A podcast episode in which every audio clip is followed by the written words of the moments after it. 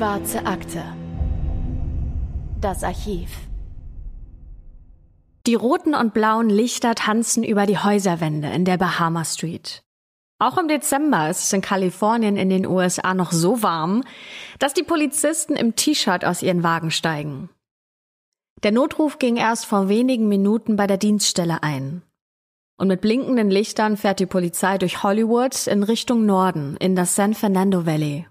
Auf der Interstate 405 fahren sie ab und in die Nachbarschaft Zippelveda, die heute North Hills heißt. Sie müssen einige Kreuzungen passieren, bis sie an dem Haus in der eng bebauten Gegend ankommen, von wo aus der Notruf 911 gewählt wurde. Zwei Personen stehen schon vor dem Haus. Eine Frau und eine Teenagerin. Neben ihnen sitzt ein Hund. Die Polizisten bemerken eine dritte Frau, die die Straße entlangläuft und auf das Haus zukommt. Mit schnellen Schritten gehen die Beamten den kurzen gepflasterten Weg zur Haustür, die schon offen steht. Es ist ein typisches Haus für diese Wohngegend. Einstöckig mit einem überdachten Eingangsbereich und breiter Garage auf einer Seite. Der erste Polizist kommt bei den beiden Frauen und dem Hund an, während seine Kollegen durch die offene Tür ins Haus gehen. Jemand aktiviert das Funkgerät. Von der Gerichtsmedizin und der Spurensicherung ist die Rede. Die Frau am Eingang stellt sich als Mary Ellen vor. Sie ist die Mutter von Nicole, der 18 Jahre alten Teenagerin, die neben ihr steht, und zusammen wollten sie den Hund, einen kleinen Schnauzer, bei Robert abgeben. Robert ist der Ex-Mann von Mary Ellen und der Stiefvater von Nicole. Schon einige Male hätten sie versucht, ihn anzurufen, haben ihm sogar aufs Band gesprochen und seien dann am Nachmittag zu seinem Haus gefahren, weil er sich nicht gemeldet hat. Ja, und da habe Robert dann gelegen, im Flur, nahe dem Wohnzimmer. Und überall war Blut. Der Polizist bemerkt die Frau, die eben schon auf das Haus zugeeilt kam und steht jetzt neben ihr. Sie heißt Anne und ist die beste Freundin von Mary Ellen und der Polizist macht sich einige Notizen, wendet sich dann der Haustür zu, die noch immer offen steht, und tritt über die Schwelle. Das erste, was ihm entgegenschlägt, ist der Geruch. Er ist gar nicht stark. Aber trotzdem steigt er den umstehenden Personen stechend in die Nase. Der Mann auf dem Boden sieht steif aus. Die Leichenstarre hält noch an. Der Tote trägt nur eine Unterhose und liegt etwas seitlich. Unter seinem Kopf hat sich eine Blutlache gebildet. Der Teppich ist bereits vollgesogen. Woran der Mann gestorben ist, der vor ihm liegt, das ist dem Polizisten sofort klar. Die klaffende Wunde am Hinterkopf spricht Bände. Trotzdem macht er der Spurensicherung und den Gerichtsmedizinern Platz, als sie das Haus betreten und sich zur Leiche hinunterbeugen. Zu der Leiche, die früher mal der Mann namens Robert gewesen ist. Und damit herzlich willkommen zu einer neuen Folge der Schwarzen Akte. Natürlich wie immer mit meinem charmanten Podcast-Kollegen Christopher Bücklein. Und nichts geht in der schwarzen Akte ohne Anne Lugmann. Hallo, schön, dass ihr dabei seid. Und ihr solltet vorher wissen, dass die heutige Folge Beschreibung von Gewalt und Missbrauch enthält, die für manche von euch vielleicht belastend sein könnten. Das heißt, wenn ihr euch damit nicht so wohl fühlt oder Unterstützung braucht, dann lasst diese Folge bitte aus und nehmt die Hilfe in Anspruch, die wir euch in den Shownotes verlinkt haben. Denn diese Themen sind ernst und ihr seid nicht allein. Und damit legen wir los mit unserem heutigen Fall. Der Tag, von dem wir gerade gesprochen haben, ist der 9. Dezember 1988 und wir befinden uns im Norden von Los Angeles in den USA. Auch im Winter ist es hier noch spät sommerlich und die Palmblätter, die wehen im lauen Wind. Vor dem Haus in der Bahama Street stehen jetzt also Mary Allen und ihre Tochter Nicole, die eigentlich nur den gemeinsamen Hund beim Ex-Mann bzw. Stiefvater abgeben wollten, und statt mit ihm zu plauschen, haben sie seine Leiche im Flur gefunden. Die Ermittler vermuten, dass der Mann, der nur in Boxershorts bekleidet ist, auf dem Weg zur Sonnenbank war, die im Wohnzimmer steht und dann hinterrücks angegriffen worden ist. Aber für die endgültige Todesursache, da müssen die Polizisten auf die Autopsie warten. Deswegen sehen sie sich im Haus um. Ein bisschen was scheint kaputt zu sein, aber eigentlich sieht der Tatort nicht nach einem schiefgelaufenen Einbruch oder nach einem Raubüberfall aus. Dafür spricht, dass weder die Tür aufgebrochen ist, noch wurde irgendwas aus dem Haus gestohlen. Die Ermittler befragen jetzt nochmal Mary Ellen, ihre Tochter Nicole und diese Freundin Anne, die ja zur Unterstützung vorbeigekommen ist. Aber sie alle können keine verwertbaren Informationen geben. Und auch die Nachbarn haben nichts gehört oder gesehen. Der leitende Ermittler heißt Detective George. Der ist schon seit Jahrzehnten in diesem Job und hat auch nur noch ein paar Jahre bis zur Rente und dementsprechend ist er auch sehr erfahren in dem, was er tut. Zuerst will er sicher gehen, dass er die Familie des Opfers als mögliche Täter ausschließen kann. Auch ohne Ergebnisse aus der Gerichtsmedizin ist dem Detective sofort klar, dass Robert erschossen worden sein muss. Denn die klaffende Wunde an seinem Hinterkopf beweist das. Sie finden auch ein Kissen mit einem Einschussloch, an dem Blut klebt. Und somit stellt der Detective seine erste Theorie auf. Robert wurde wohl von hinten angegriffen, ging zu Boden und muss bewusstlos gewesen sein, als ihn jemand durch ein Kissen in den Hinterkopf geschossen hat. Es war also auf jeden Fall eine Waffe im Spiel. Aber gefunden haben sie am Tatort und in der Umgebung keine.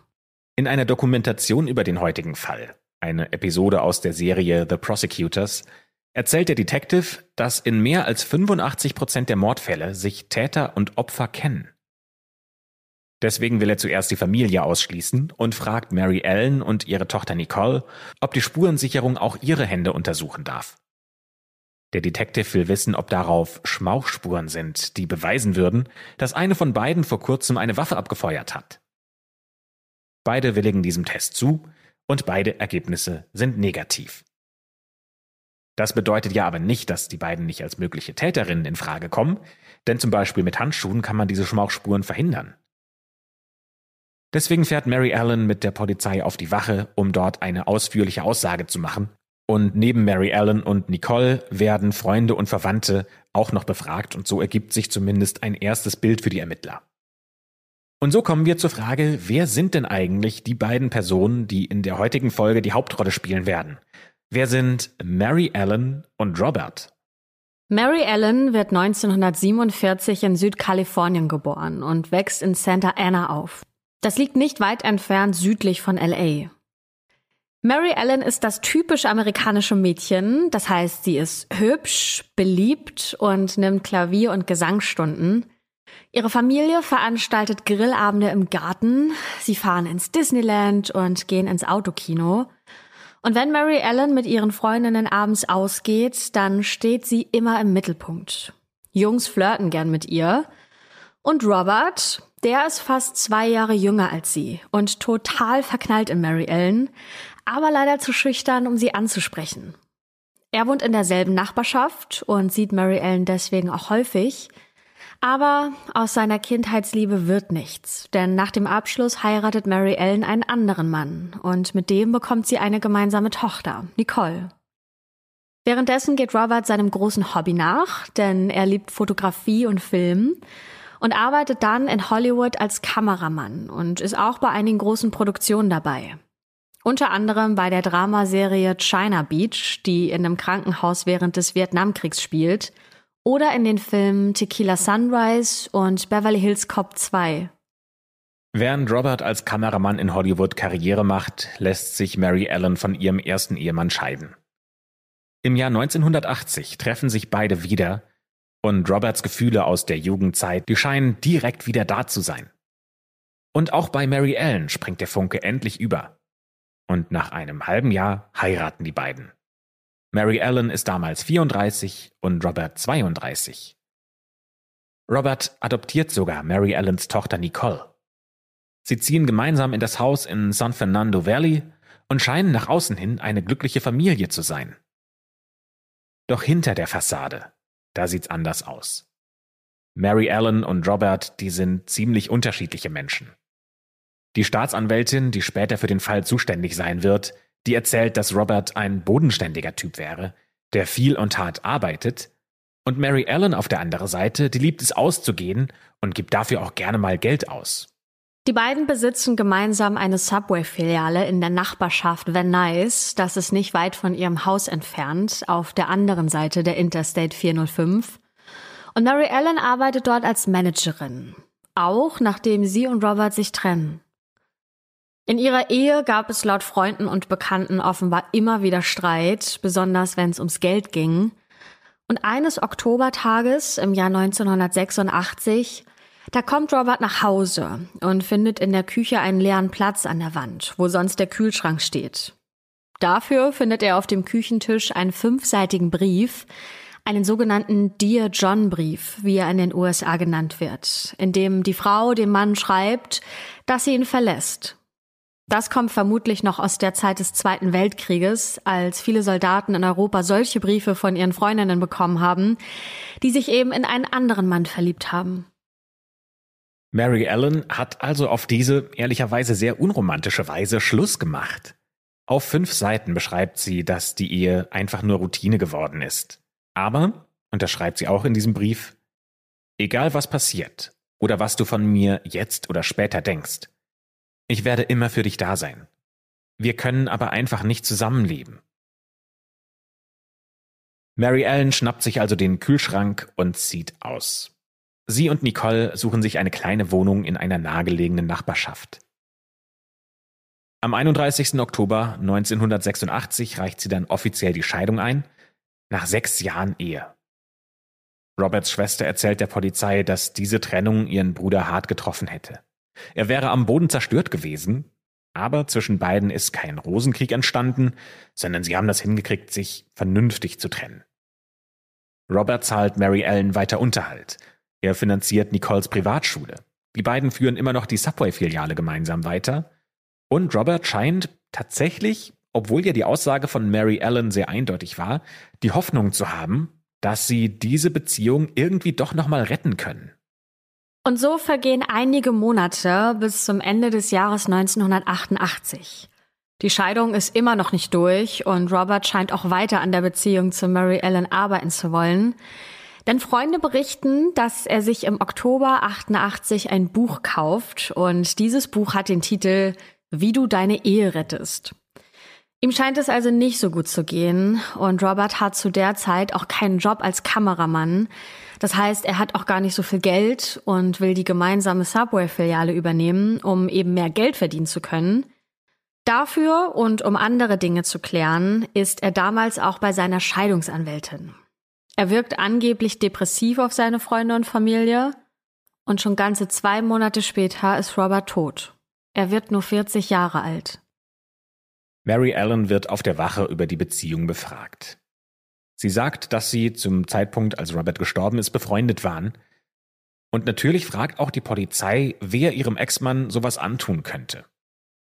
Aber, so sagt Mary Allen, es gibt niemanden, der ihr einfallen würde, der für diese Tat verantwortlich sein könnte. Mary Allen macht auch einen Lügendetektortest. Und der leitende Detective, der sagt, das wäre eine reine Routine. Und dort wird Mary Ellen folgende Fragen gefragt. Zum Beispiel, ob sie Robert umgebracht hätte.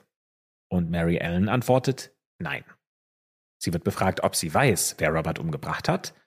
Und Mary Ellen sagt wieder nein. Und der Test bestätigt, dass Mary Ellen in beiden Fällen die Wahrheit gesagt hat.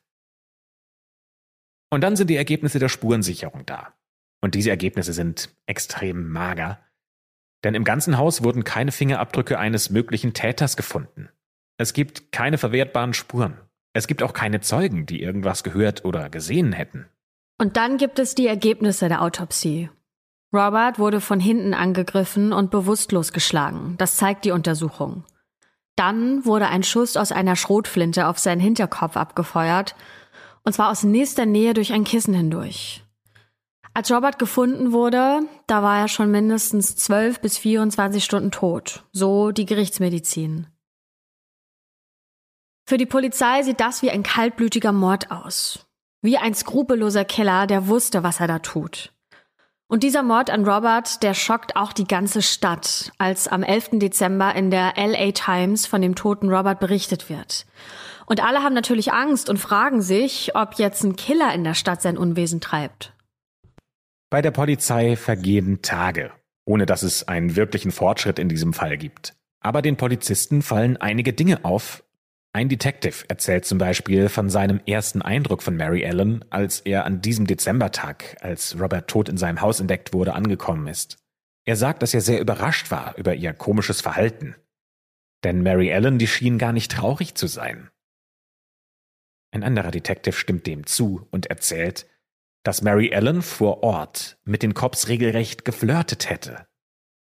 Und ein weiterer Polizist erzählt, dass Mary Allen ihm nur wenige Momente, nachdem die Gerichtsmediziner Roberts Leiche aus dem Haus getragen hätten, über den Kopf gestreichelt hätte und gesagt hätte, ich mag Typen mit Glatze. Das ist wirklich ungewöhnlich. Und ich glaube, jemand, der bei der Mordkommission arbeitet, der hat schon viel erlebt. Aber natürlich, das ist kein Beweis für irgendwas. Nur weil Mary Allen nicht besonders emotional ist, heißt das nicht, dass sie automatisch die Täterin sein muss. Aber trotzdem, es gibt noch etwas, das bei den Polizisten die Alarmglocken schrillen lässt. Denn sie stellen sich natürlich die Frage, wenn Robert keine Feinde hatte, wer hat denn sonst was davon, dass er tot ist? Ja, vielleicht Mary Ellen? Denn Robert hatte eine ziemlich hohe Lebensversicherung. Rund einen Monat nach seinem Tod bekommt der leitende Detective George nämlich einen Anruf von der Versicherungsfirma und die will wissen, ob Mary Ellen eine Verdächtige im Mordfall sei. Denn als Witwe hat sie Anspruch auf das gesamte Vermögen von Robert. Auch wenn die Scheidung gerade im Gange ist. Und es gibt keine Beweise, dass Mary Ellen irgendwas mit dem Tod zu tun hat. Und deswegen ist sie offiziell keine Verdächtige. Und das erzählt der Detective auch der Versicherung. Und die wiederum teilt ihm dann mit, was Mary Ellen jetzt alles zusteht. Und das ist nicht gerade wenig.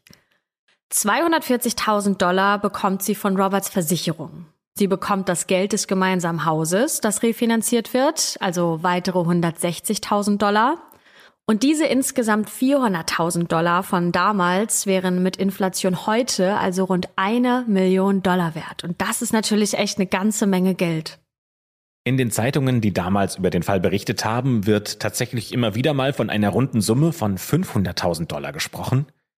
Und das liegt unter anderem daran, dass Mary Allen kurz danach die gemeinsame Subway-Filiale verkauft und auch Geld eines nicht eingelösten Gehaltschecks von Robert bekommt. Wir können also annehmen, dass Mary Allen tatsächlich nach dem Tod von Robert etwa 500.000 Dollar bekommen hat, umgerechnet heute also ungefähr 1,3 Millionen Dollar. Hätte sie sich allerdings scheiden lassen, dann hätte sie gerade mal 30.000 Dollar bekommen. Und damit hat die Polizei natürlich ein Mordmotiv. Hier geht's um Geld. Aber natürlich haben sie keine Beweise dafür. Und so vergehen Monate, ohne dass es in dem Fall zu einem lang ersehnten Durchbruch kommt. Dieser Fall, der Mordfall Robert, wird zu einem Cold Case. Aber der leitende Ermittler, Detective George, der will nicht aufgeben. Er nimmt sich nochmal die Freunde und Bekannte von Mary Ellen vor und dann schaut auf der Wache auch noch eine Freundin von Mary Ellen vorbei und die präsentiert eine Geschichte, die selbst dem erfahrenen Polizisten kurz vor dem Ruhestand die Sprache verschlägt. Denn diese Freundin berichtet, dass sie Mary Ellen in einer Bar getroffen habe. So weit, so gut erstmal. Und die beiden Damen hätten dann direkt eine Gemeinsamkeit gefunden. Nämlich, dass sie beide Ex-Männer haben. Sie selbst sei schon geschieden, so die Freundin, und Mary Ellen noch auf dem Weg dahin. Dann sei ein bisschen Alkohol geflossen, ein bisschen viel wahrscheinlich. Die Zungen haben sich gelockert und irgendwann hat Mary Ellen ihrer Freundin dann Folgendes erzählt. Sie wolle Robert loswerden, und zwar für immer. Und dafür bräuchte sie Geld. Nämlich 10.000 Dollar, um damit einen Auftragskiller zu engagieren. Also das klingt ja wirklich Wahnsinn. Auch die Freundin, die ist erstmal total perplex und glaubt zuerst, dass Mary Ellen einfach zu viel getrunken hat und jetzt vor sich rumspinnt. Aber diese Freundin ist nicht die einzige Person, der Mary Ellen diese Geschichte erzählt. Auch eine andere Freundin von Mary Ellen sagt der Polizei, sie hat den Leuten erzählt, dass sie ihn gehasst hat und dass sie ihn weghaben wollte. Und ehrlich gesagt haben wir uns bei der Recherche gefragt, wie das bei der Polizei so lange gebraucht hat, um herauszufinden, dass meinen Mann umbringen zu lassen für Mary Ellen tatsächlich ein Thema war, über das sie wie übers letzte Footballspiel gesprochen hat. Mit jedem hat sie total offen darüber geredet, dass sie diesen Auftragskiller anheuern will.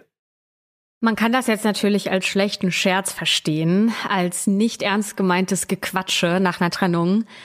Aber nach dem Mord an Robert ist das doch definitiv ernst zu nehmen. Vor allem, weil die Polizei auch Roberts Scheidungsanwältin besucht und mit ihr herausfindet, dass Robert vor seinem Tod bei ihr war, um Änderungen beim Unterhalt für Mary Ellen zu bestätigen.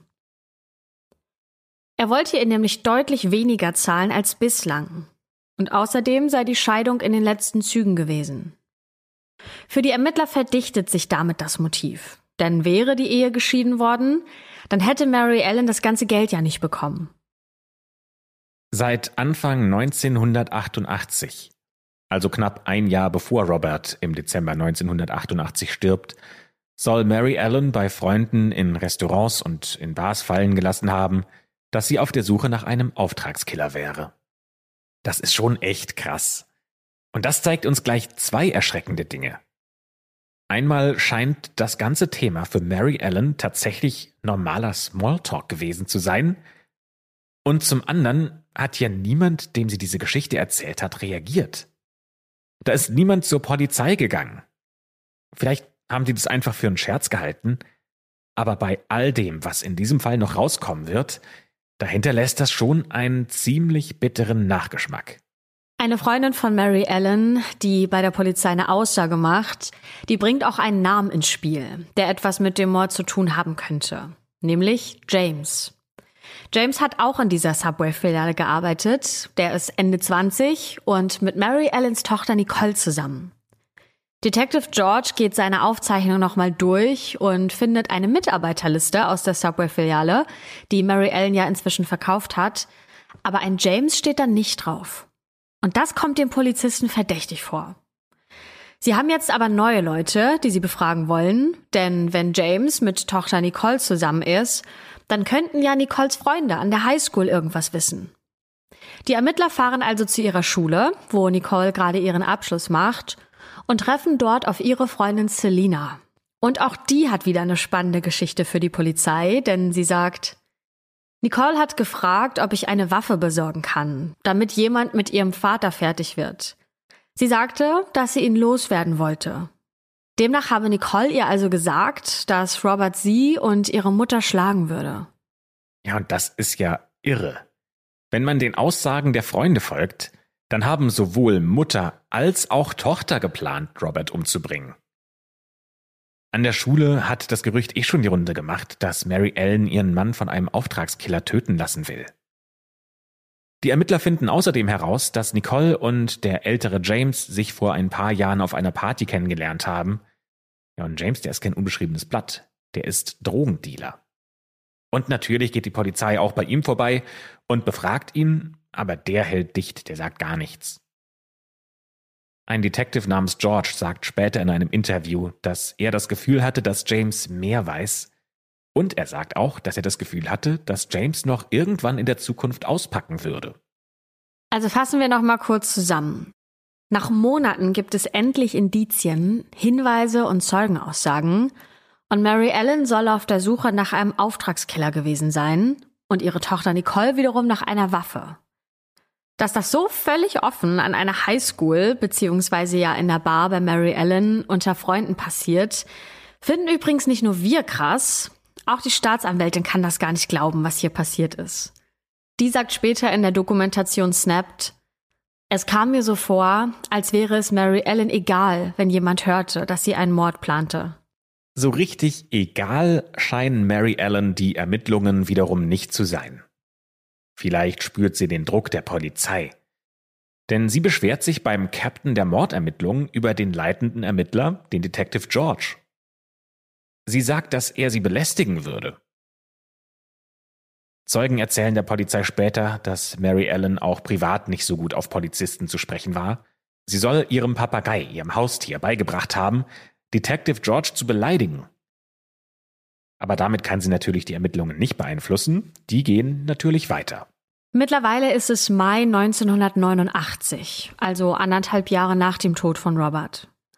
Auf der Polizeiwache klingelt das Telefon von Detective George und am anderen Ende der Leitung ist die Stimme eines Mannes zu hören, der seinen Namen aber nicht sagt. Er bezeichnet sich nur als ein Freund von Nicole, also der Tochter von Mary Ellen. Und dieser Fremde erzählt dem Detective, dass Mary Ellen ihn selbst gefragt habe, ob er Robert für sie umbringen kann. Und dass Nicoles Freund James tatsächlich in der Sache mit drin hängt. James sei nämlich der Mittelsmann zwischen Mary Ellen und dem wirklichen Killer. Und den will der anonyme Anrufer auch kennen, sogar mit Namen. Angeblich heißt dieser Killer nämlich Mike. Und dann nennt der anonyme Anrufer dem Detective noch ein kurzes Gedicht als eine Art Code, damit die Polizei weiß, dass er es ist, wenn er wieder anruft. Und dieses Gedicht lautet A rose is a rose, but the nose always knows. Und so einen rätselhaften Anruf hat Detective George bestimmt nicht so oft bei seinen Fällen gehabt. Die Polizei checkt jetzt natürlich, wer dieser angebliche Killer Mike denn ist. Und sie finden heraus, dass er außerhalb von Los Angeles lebt und schon wegen kleinerer Vergehen im System der Polizei steht. Das ist aber halt ein sehr schlechtes Indiz, denn ein anonymer Anrufer, der ist ja sehr schwer als Zeuge vor Gericht zu kriegen. Das heißt, die Polizei braucht mehr als nur Indizien. Sie brauchen richtige Beweise.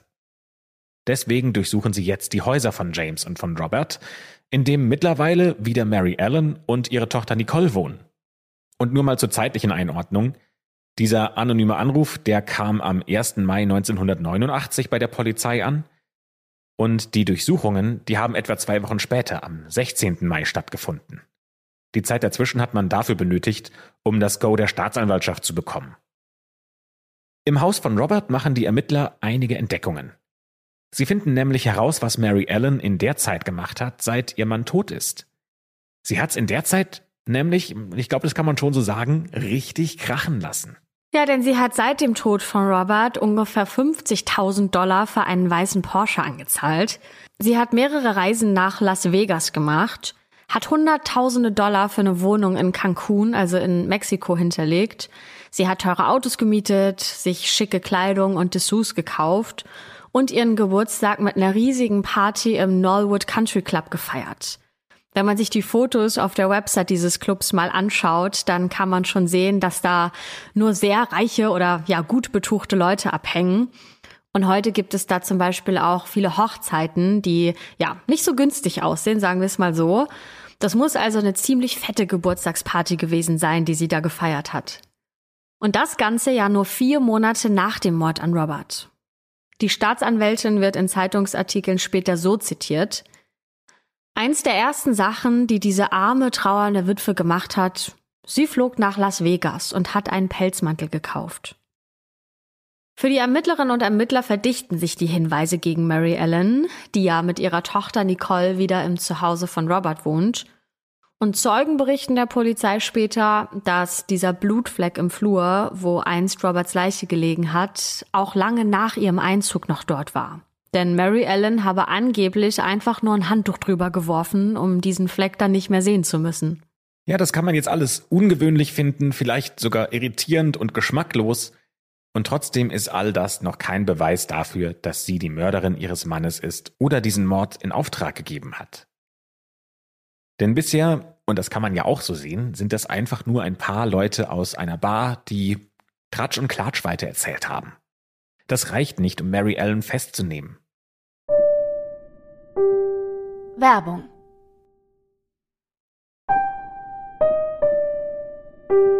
Werbung Ende. Als die Polizisten bei James eine Durchsuchung starten wollen, da finden sie auch nichts, denn James ist gar nicht da.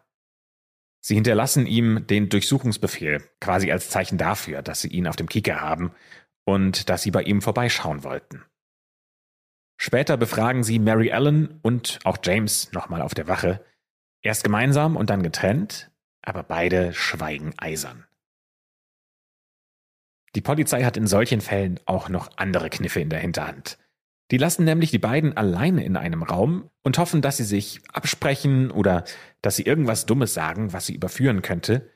Aber das Einzige, was auf der Aufzeichnung, die die Polizei parallel mitlaufen lässt, ja so ein bisschen merkwürdig wirkt, ist ein panischer James, der sagt, er nimmt einen von uns gleich hier fest, wegen Mordes.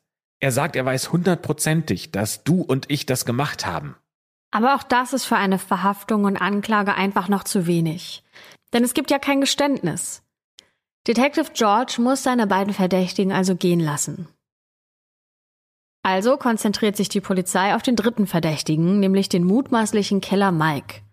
Auch bei ihm stehen sie mit einem Durchsuchungsbefehl vor seinem Haus, aber sie können nichts finden. Detective George lässt sich die Telefonaufzeichnung von allen dreien geben, aber er kann leider keine Verschwörung nachweisen, dass sich dieses Trio zum Beispiel gegenseitig angerufen hat. Ist an der wilden Theorie am Ende vielleicht doch gar nichts dran? Mittlerweile ist einige Zeit vergangen. Es ist Sommer 1989. Und die Polizei fahndet erneut nach James. Aber irgendwie ist James nicht auffindbar. Ende Juli 1989, sieben Monate nach dem Mord an Robert, klingelt bei Detective George wieder das Telefon.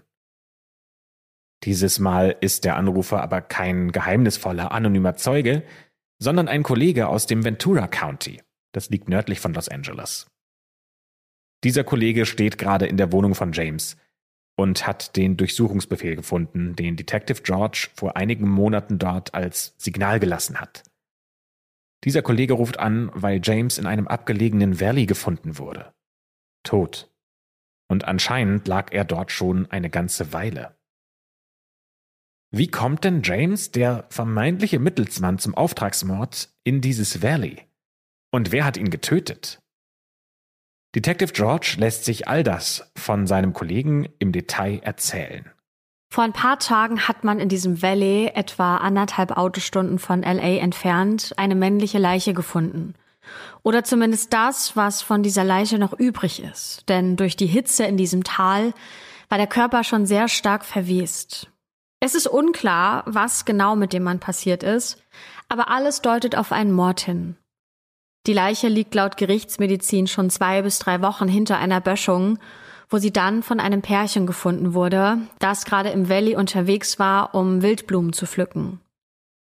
Der Mann trägt blaue Jeans, weiße Tennisschuhe, hat braunes Haar und einen gepflegten Bart und man findet einen Schlüssel an seiner Tasche und eine Uhr an seinem Handgelenk.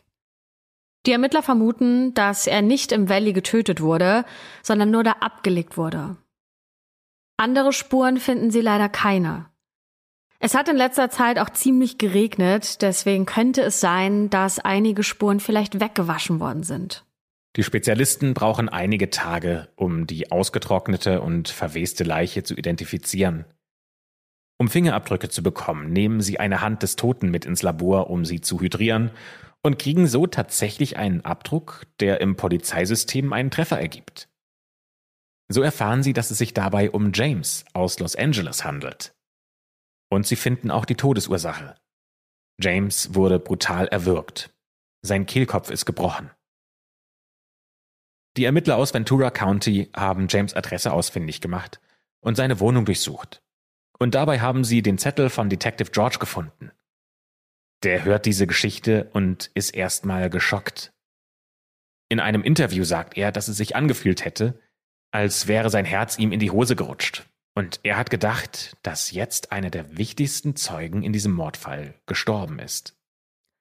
Aber die Ermittler haben bei ihrer Hausdurchsuchung bei James was gefunden, das die Ermittler aus LA übersehen haben, nämlich eine Telefonkarte. Detective George muss innerlich wahrscheinlich gejubelt haben, denn die Telefonaufzeichnungen der Karte zeigen, dass James über diese Telefonkarte sowohl mit Mary Ellen als auch dem mutmaßlichen Killer Mike kommuniziert hat.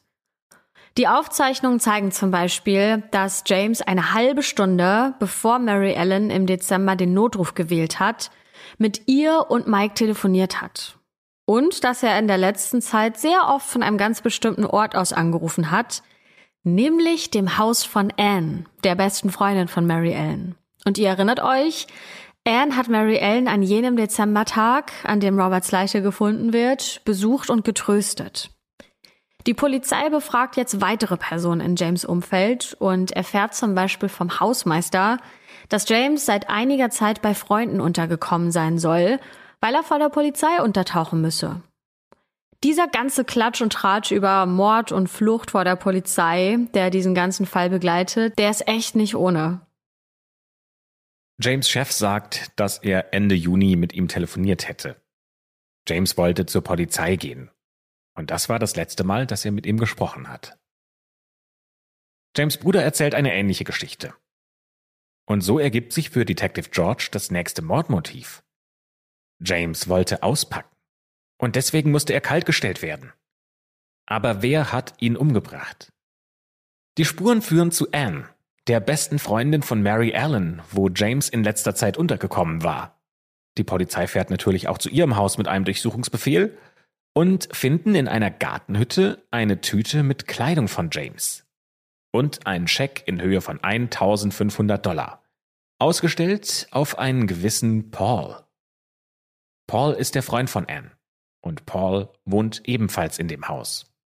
Ja, und es wird alles immer komplizierter. Sie brauchen nämlich endlich jemanden, der ihnen mal die ganze Wahrheit dieser Geschichte erzählt. Und deswegen fokussiert sich Detective George auf die Freundin Anne. Denn sie war ja eine der letzten Personen, die James lebend gesehen hat. Detective George bietet ihr Immunität an, wenn sie die Wahrheit sagt. Und auch wenn sie irgendwie in das Ganze verwickelt sein sollte, dann würde sie straffrei davon kommen. Und Anne, die nimmt den Deal an und fängt an zu reden.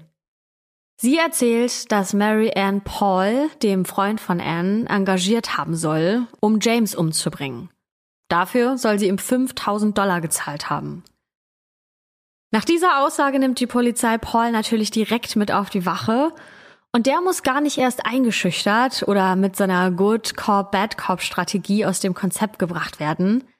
Denn Anns Freund Paul erzählt alles, was er weiß. Und das ist eine ganze Menge. Paul trifft Barry Allen, weil Anne die beiden miteinander bekannt machen möchte.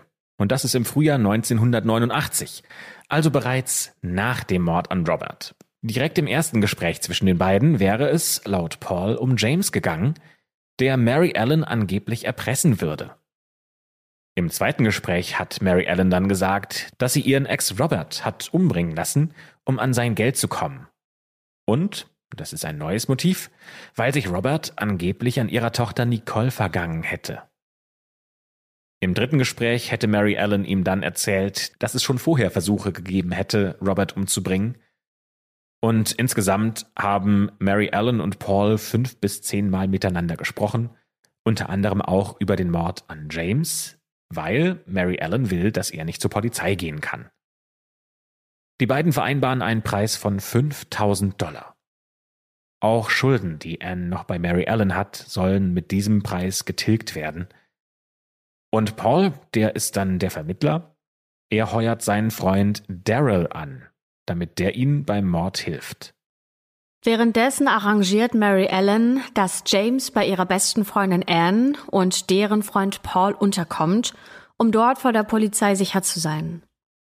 Ja, und dann kommt der 27. Juni 1989, James Todestag.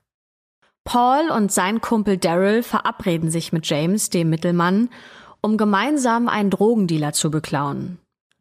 Sie fahren also abends gemeinsam mit dem Auto los. Mary Ellen macht zu der Zeit übrigens Urlaub in Cancun in Mexiko. Das heißt, sie selbst ist weit genug weg, um mit dem Mord nicht direkt in Verbindung gebracht werden zu können. Das Trio fährt mit Mary Ellens Auto aus Los Angeles raus in die Pampa. Und irgendwann ruft Pauls Freund Daryl, jetzt! Paul drückt auf die Bremse. Daryl packt James am Hals und drückt zu. Paul schlägt zu aber trifft im Gefecht Daryl und James kann sich befreien und taumelt aus dem Auto. Er rennt, aber er ist nicht schnell genug. Paul und Daryl überwältigen ihn, werfen James zu Boden und schließen wieder ihre Hände um seinen Hals. James fragt, warum? Und Paul sagt, weil du zu viel redest. Es dauert einige Minuten und dann ist James still. So erzählt es Paul. Paul und sein Kumpel Daryl legen James Leiche dann auf den Rücksitz und fahren in das Lockwood Valley, wo sie ihn letztendlich auch ablegen. Dann fahren sie zurück zu Anns Haus. Anne ruft danach bei Mary Ellen in Mexiko an und gibt Bescheid, dass der Auftrag erledigt und James tot ist. Mit dieser Aussage gibt es jetzt auf jeden Fall genug für einen Haftbefehl gegen Mary Ellen. Sie wird auch direkt angeklagt, eine zweifache Auftragskillerin zu sein. Und auch Paul und sein Kumpel Daryl werden festgenommen und angeklagt. Jetzt wissen wir also schon einiges zum zweiten Mord in dieser Geschichte, dem Mord am vermeintlichen Mittelsmann James. Aber was ist mit dem ersten Mord, mit dem die ganze Geschichte begonnen hat? Was ist mit Robert? Da liegt ja immer noch viel im Dunkeln. Und die einzige Person, die ja sehr wahrscheinlich darüber auspacken könnte, das ist James. Mittlerweile ist der leitende Ermittler Detective George übrigens in Rente gegangen und die Staatsanwältin hat die Fäden in der Hand. Jetzt muss man natürlich herausfinden, wer könnte sonst noch gegen Mary Ellen aussagen. Und da gibt es eine Person, die auf der Hand liegt. Eine Person, über die wir noch gar nicht gesprochen haben und die wahrscheinlich sehr viel erzählen könnte. Es ist der Killer, den James im Auftrag von Mary Ellen angeheuert haben soll. Es geht um Mike. In Zeitungen wird sein Name nie erwähnt, aber aus den Gerichtsdokumenten geht hervor, dass die Polizei bei ihm nochmal vorbeigeschaut hat und auch ihn verhaften will. Aber sie werden seine Aussage nie bekommen. Denn auch Mike ist gestorben. Mike hat erst seine Freundin erschossen und dann sich selbst. Damit ist für die Staatsanwältin klar, dass es schwierig werden könnte, eine Jury davon zu überzeugen, dass eine nach außen völlig normal wirkende amerikanische Hausfrau zwei Killer engagiert haben soll. Sie bietet ihr deswegen einen Deal an. Aber Mary Ellen lehnt diesen Deal ab. In einem Interview sagt die Staatsanwältin später, dass Mary Ellen unglaublich gut sei, andere Personen zu überzeugen. Die Staatsanwältin glaubt, dass Mary Ellen die Jury manipulieren will. Sie habe das Gefühl, dass Mary Ellen überzeugt ist, das auch zu schaffen und letztendlich ohne Strafe davon zu kommen. Und wenn wir allein die Beweislage anschauen, dann hat sie gar nicht so schlechte Chancen. Denn es gibt keinen klaren Beweis, keine Waffe und keine Spuren. Mittelsmann James und Killer Mike sind tot. Aber die Staatsanwältin hat Zeugen. Und damit diese umfangreich gegen Mary Ellen aussagen, bietet sie auch diesen Zeugen Deals an. Und im Gegensatz zu Mary Ellen nehmen sie die Angebote an. Die Auftragskiller Paul und sein Kumpel Daryl, die James umgebracht haben, die wollen jetzt also aussagen und bekommen dafür nur eine Gefängnisstrafe. Freunde von Mary Ellen, wie zum Beispiel ihre beste Freundin Anne, sagen aus und bekommen dafür Immunität vor Gericht. Jetzt geht's also nur noch um die Frage, wem glaubt die Jury? Der Prozess startet im Frühjahr 1994, mehr als fünf Jahre nach dem Tod von Robert. Auch in den Medien wird groß über den Fall der mutmaßlichen Auftragskillerin Mary Allen berichtet. Und das Ganze klingt so ein bisschen wie ein Best-of aus einer Dramasendung, die sonst im Fernsehen läuft. Fast schon wie in so einer Folge von Barbara Salesch. Da geht es um Betrug, um Verrat, um eine stillschweigende Nachbarschaft und auch um eine Kindheitsliebe, die mit einem grauenvollen Mord endet. Da ist also alles dabei, was ein dramatischer Gerichtsfall benötigt, und auch die LA Times schreibt über diesen Fall. Es geht um eine dysfunktionale Familie mit noch komischeren Freunden und das beste Drama kommt erst noch. Wenn zwei Leute nicht tot wären und Dutzende Leben ruiniert, dann könnte es sogar lustig sein. Aber noch was landet auf den Titelseiten der Zeitungen, nämlich ein Foto von Mary Ellen. Und was für ein Foto. Der erste Tag des Prozesses startet nämlich mit einem großen Knall. Die Staatsanwältin präsentiert nämlich ein Foto als Beweisstück, das die Ermittler bei Mary Ellen im Haus gefunden haben. Dieses Foto wurde während einer ihrer Trips nach Cancun, Mexiko aufgenommen, und zwar von ihrem damaligen Liebhaber. Auf diesem Foto ist zu sehen, wie Mary Ellen auf einem Bett liegt, komplett nackt und nur mit Dutzenden grünen 100-Dollar-Scheinen bedeckt. In über 20.000 Dollar soll sie hier baden und dabei in die Kamera lächeln. Die Staatsanwältin lässt das Foto in Großaufnahme zeigen und hält es dann nochmal extra jedem einzelnen Mitglied der Jury vor die Nase und erklärt später, dass sie ihnen auch klipp und klar gesagt habe, warum. Denn sie sagt, sie sieht aus wie die perfekte Hausfrau, die das nicht machen würde oder könnte. Aber das ist hier nur ein kleiner Ausschnitt aus dem Leben der realen Mary Ellen. Das ist die wahre Mary Ellen, bekleidet mit dem Blutgeld ihres Mannes. Rückblickend muss der Prozess gegen Mary Ellen eigentlich zu diesem Zeitpunkt schon durch gewesen sein. In der Snapped-Doku sagt die Staatsanwältin, dass ein Bild mehr wert sei als tausend Worte und dass dieses Bild wahrscheinlich zehntausend Worte wert war. Die Zuschauer schnappen in diesem Moment, als das Bild gezeigt wird, nach Luft. Die Fernsehkameras drehen sich alle und versuchen so nah wie möglich auf das Bild heranzuzoomen. Und auch die Mitglieder der Jury lehnen sich nach vorne, um besser sehen zu können. Falls ihr jetzt auch Interesse habt, wie das aussieht, dann schaut doch mal in unsere Show Notes, da haben wir nämlich einen Link, auf dem ihr auch noch heute dieses Bild sehen könnt. Die Affäre mit Mary Ellens neuem Freund, einem Musikpromoter, die endet übrigens, als sie festgenommen wird. Und von da an gibt der Freund bereitwillig Auskunft, aber nicht nur bei der Polizei. Denn er verkauft auch Videos von Mary Ellen ans Fernsehen. Er fragt sogar den Richter während einer Pause vor Gericht, ob er nicht die exklusiven Rechte an dem Foto kriegen könnte.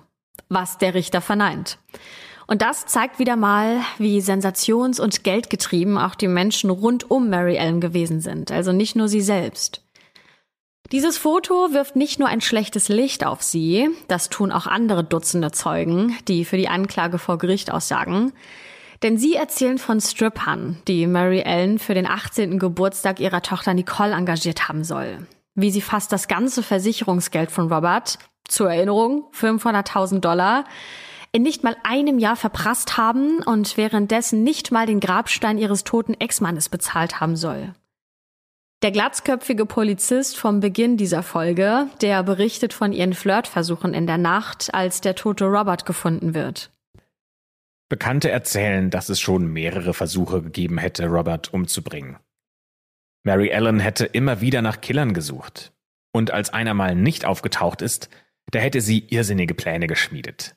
Zum Beispiel, dass ein Unfall in ihrer Subway-Filiale passieren könnte oder dass man es einfädeln könnte, dass Robert betrunken eine Klippe runterfährt. Die Staatsanwältin fasst ihr Bild von Mary Ellen folgendermaßen zusammen. Sie wurde von ihrem Mann gut umsorgt. Ihr ging es gut. Ihr Kind war auf einer Privatschule. Ich glaube, dass sie schon das gute amerikanische Leben gelebt hat, aber die Hälfte davon war für sie nicht gut genug. Von diesem Moment an wird Mary Ellen nur noch die Green Widow genannt. Die grüne Witwe. So grün wie die Dollarscheine, in denen sie sich nackt hat ablichten lassen. Detective George, der mittlerweile im Ruhestand ist, der findet sich auch unter den Zuschauern im Prozess wieder und erklärt später den Reportern, Sie wissen, was Leute über die schwarze Witwe sagen? Naja, sie ist eine grüne Witwe. Es ist das gleiche wie eine schwarze Witwe, die ihren Mann auffrisst, wenn er nicht mehr nützlich für sie ist. Sie war ein sehr gerissenes Raubtier.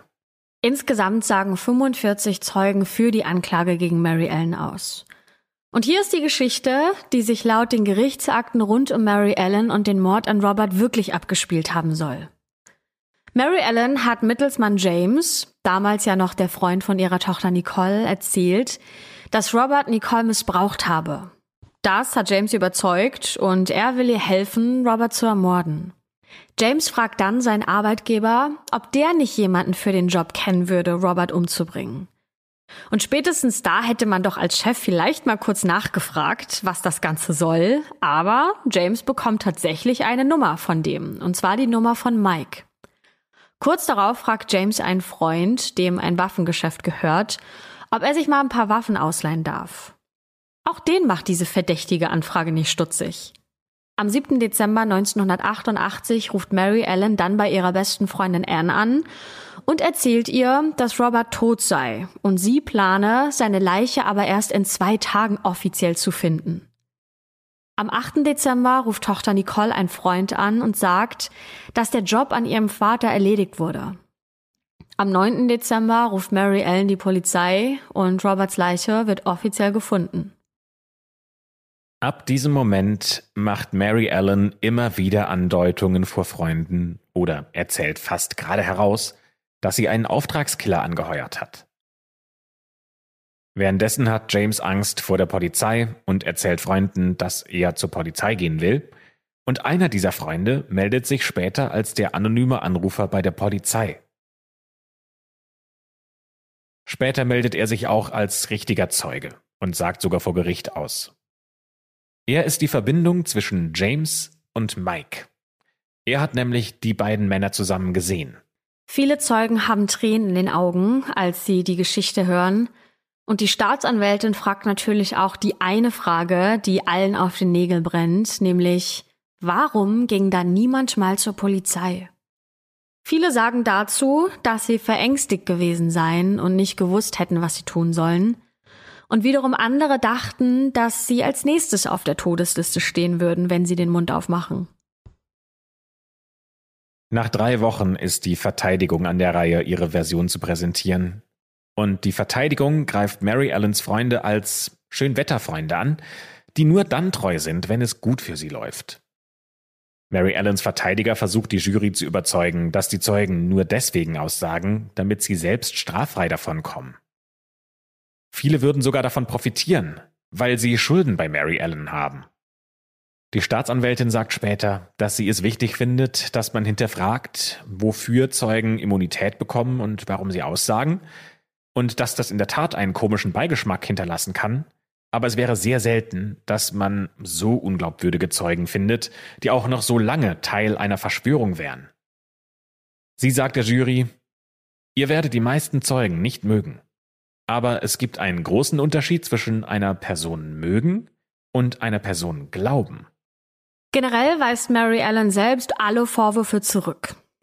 Sie habe gar kein schnelles Luxusleben gelebt, sondern von dem Geld ihres Mannes habe sie Rechnung bezahlt. Sie habe keine Killer angeheuert. Der Verteidiger beschreibt, dass Mary Ellen die ganze Sache vom Lieutenant Detective George angehängt wurde, weil sie nicht mit ihm ausgehen wollte. Er habe sie belästigt und intime Fotos von ihr aus ihrem Zuhause behalten. Dann sagt Tochter Nicole vor Gericht aus. Und das, was sie zu sagen hat, ist für alle im Gerichtssaal nur schwer zu ertragen.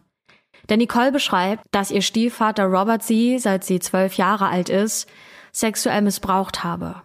Und auch Mary Ellen sei von ihm missbraucht und geschlagen worden. Die Verteidigung suggeriert, dass Nicoles Freund James allein gehandelt habe, als er das herausgefunden hat. Die Staatsanwältin sagt der Jury, dass diese Aussage nur ein Versuch wäre, Sympathien zu bekommen. Gleichzeitig erzählt sie später in einem Interview, dass die Verteidigungsstrategie komisch war. Denn damit hätte die Verteidigung ja quasi gesagt, Robert hätte es verdient, tot zu sein. Und gleichzeitig hätten sie gesagt, Mary Allen war es nicht. Im Gericht fragt die Staatsanwältin dann, warum Mary Allen nichts der Polizei vom Missbrauch und der Gewalt erzählt hat.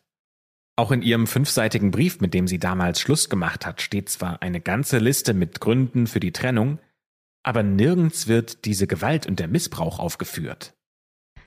An dieser Stelle wollen wir aber eins klarstellen, denn nur weil es keine Beweise für Missbrauch gibt, heißt es natürlich nicht, dass es nicht passiert ist.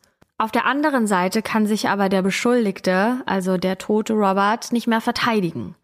Das betont auch nochmal Roberts Schwester in der Presse, denn sie sagt, das ist der ultimative Verrat. Er ist nicht hier, um sich zu verteidigen.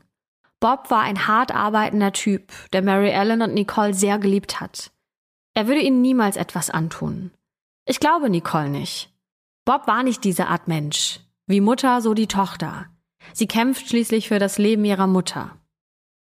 Denn, das muss man auch noch dazu sagen, in diesem Fall steht die Todesstrafe im Raum. Nach einem monatelangen Prozess geht es jetzt nur noch um eine Frage. Wem glaubt die Jury jetzt?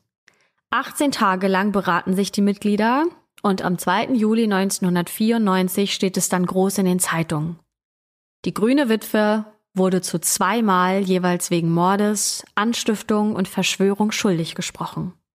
Darauf folgt noch ein zweiter Prozess zum Strafmaß, in dem Mary Allens Tochter Nicole, ihre Eltern und sogar ihr erster Mann und einige Freunde aus dem Gefängnis dafür plädieren, dass sie nicht zum Tode verurteilt wird. Ein paar Tage später fällt die Jury dann eine Entscheidung zum Strafmaß. Und Mary Allen soll zum Tode verurteilt werden. Der Richter folgt dieser Entscheidung. Und damit steht fest, Mary Allen muss sterben. Im Nachhinein haben auch die Jurymitglieder offen über ihre Entscheidung gesprochen und sie sagen, dass Mary Ellen kalt, selbstsüchtig und böse gewesen sein soll. Sie habe nur Lügen erzählt. Die Staatsanwältin äußert sich später dazu in einem Interview wie folgt. Sie sagt, ich glaube, Mary Ellen ist da, wo sie hingehört. Aber ich sehe darin keine Freude. Es gibt keine Gewinner. Es gibt nur Verlierer. Es gibt Verlust und Verzweiflung. Der geht bei der Familie nie weg. Sie kann sich verabschieden. Robert und James konnten das nie.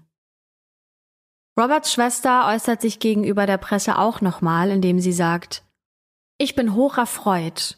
Sie hat meinen Bruder zur exakt derselben Strafe verurteilt. Ich denke, es ist exakt das, was sie verdient. Roberts Schwester hofft, dass sie bei der Exekution dabei sein kann. Aber das wird sie nicht. Mary Allen ist nämlich heute auch noch im Gefängnis. Generell kann es in den USA nämlich sehr lange dauern, bis eine Todesstrafe vollzogen wird. Und nach mehreren Versuchen, das Urteil gegen Mary Ellen zu kippen, gab es im Jahr 2019 Neuigkeiten. Die Todesstrafe wurde umgekehrt. Und das Gericht entscheidet, dass Mary Allens Anwalt bei ihrem Prozess gegen bestimmte Aussagen nicht ausreichend vorgegangen wäre. Das bedeutet jetzt nicht, dass ihr Schuldspruch aufgehoben wird, aber es bedeutet, dass eine Jury bei der Frage nach der Todesstrafe auf jeden Fall beeinflusst war. Und damit wird ihre Strafe umgewandelt in eine lebenslange Haftstrafe. Und sie wird für den Rest ihres Lebens auch hinter Gittern bleiben, bis sie dann im Gefängnis stirbt. Heute ist Mary Ellen übrigens 76 Jahre alt. Gegen Mary Ellens Tochter Nicole ist die Staatsanwaltschaft übrigens nie vorgegangen. Die Staatsanwältin sagt gegenüber der LA Times, es ist hart, sich vorzustellen, dass ein Mensch so gefühllos ist. Ich glaube, ihr Aussehen unterstreicht dieses Gefühl von Ungläubigkeit. Das verblüfft mich wirklich, dass diese Leute tatsächlich in unserer Welt, in unserem Valley existieren und nicht nur im Film auftauchen.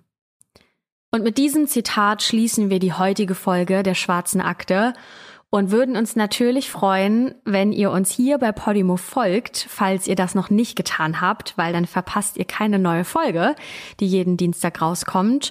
Und worüber wir uns on top auch noch freuen würden, wäre, wenn ihr die Folge hört und sie euch gefällt, dass ihr dann auch so einen kleinen Daumen nach oben gebt und falls ihr unseren zweiten Podcast noch nicht kennt, der heißt Schwarze Akte Mystery, den findet ihr auch exklusiv hier bei Podimo, dann hört doch da gerne auch noch mal rein, denn da erwarten euch sehr, ja, mysteriöse Kriminalfälle, würde ich sagen, ähm, bei denen man auch nicht immer genau weiß, was da eigentlich so vor sich ging und ob das überhaupt so passiert sein kann, wie wir es erzählen. Also das Ganze ist ein bisschen mysteriöser angehaucht als unsere normalen Folgen der Schwarzen Akte.